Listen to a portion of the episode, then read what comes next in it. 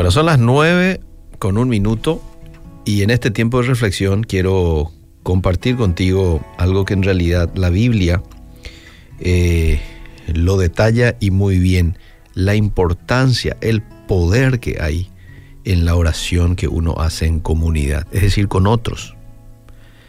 En la Biblia encontramos numerosas bendiciones cuando los creyentes oran juntos y es que el poder de Dios se manifiesta donde sus hijos están reunidos y unidos están orando. Hay un pasaje en Mateo 18, verso 19 que dice, si dos de ustedes, dos no, se ponen de acuerdo aquí en la tierra con respecto a cualquier cosa que pidan, mi Padre que está en el cielo la hará. Palabras de Jesús si entre dos se ponen de acuerdo con respecto a una cosa que pidan, mi Padre que está en el cielo la hará.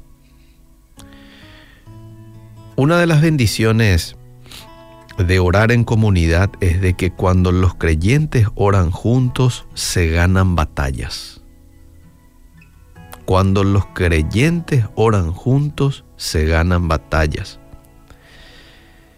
En Primera de Samuel capítulo 7, desde el verso 3 en adelante, vemos cuando los filisteos le declararon la guerra a Israel y el profeta Samuel les ordenó a ellos reunirse para orar y arrepentirse de sus pecados.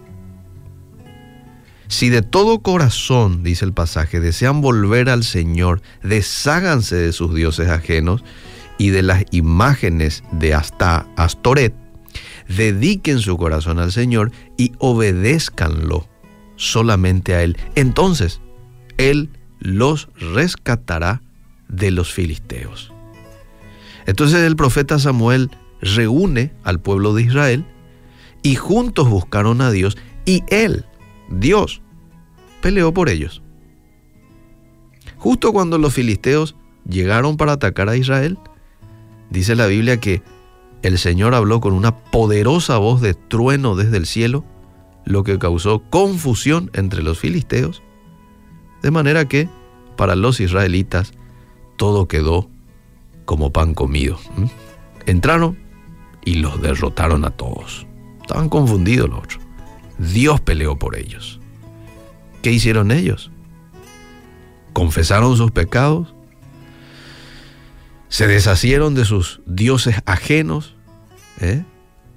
y se dedicaron a la oración, al arrepentimiento como comunidad. Entonces la primera bendición es cuando los creyentes oran juntos, se ganan batallas. No olvides esto, las batallas se ganan cuando estamos unidos y orando. Por eso si tenés la posibilidad de ir alguna congregación, hazlo, porque Dios orará a tu favor. La segunda bendición de orar en comunidad es cuando los creyentes oran juntos, el Espíritu Santo se manifiesta. Amén. Hechos capítulo 2, verso 1 en adelante, habla acerca de ese día de Pentecostés, en el que todos estaban unidos juntos orando, cantando.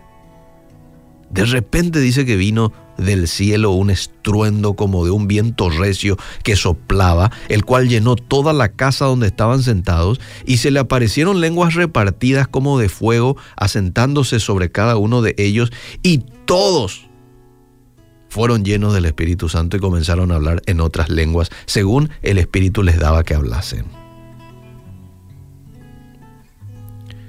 Es imposible que la presencia de Dios no esté presente donde hay creyentes reunidos juntos orando en unidad.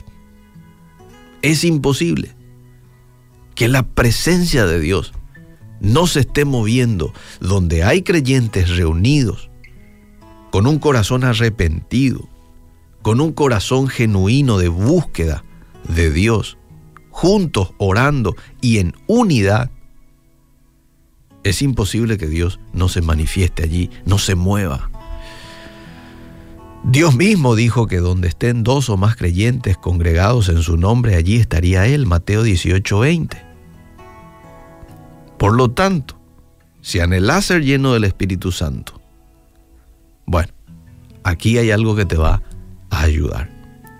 Aparte de el tiempo de oración nuestra, aparte de la oración eh, y, y, la lectura bíblica que podamos tener como disciplina nosotros todos los días, aparte del tiempo de ayuno que puedas establecer para buscar a Dios de manera personal, esto también es muy importante. Hacerlo en comunidad, hacerlo con otros.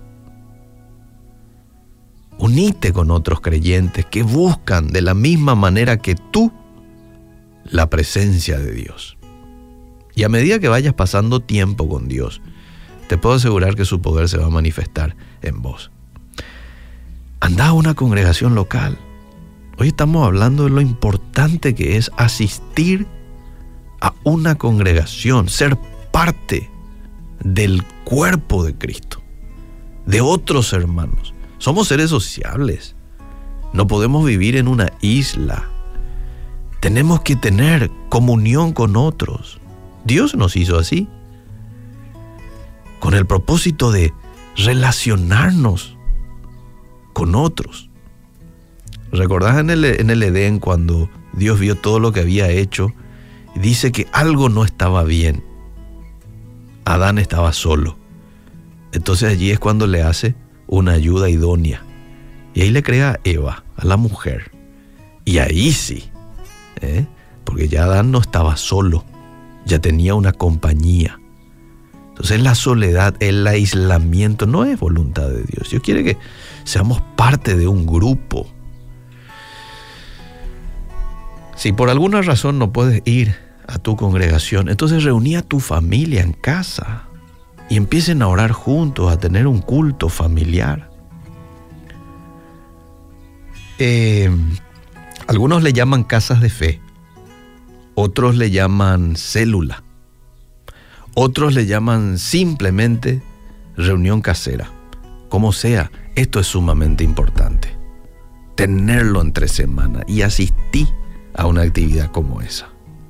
Y si haces eso, Dios promete derramar su espíritu, así como lo vimos en los pasajes anteriores. Y también Dios te garantiza que va a pelear las batallas que tengas. Cuando oramos con otros y lo hacemos en unidad, con un corazón genuino.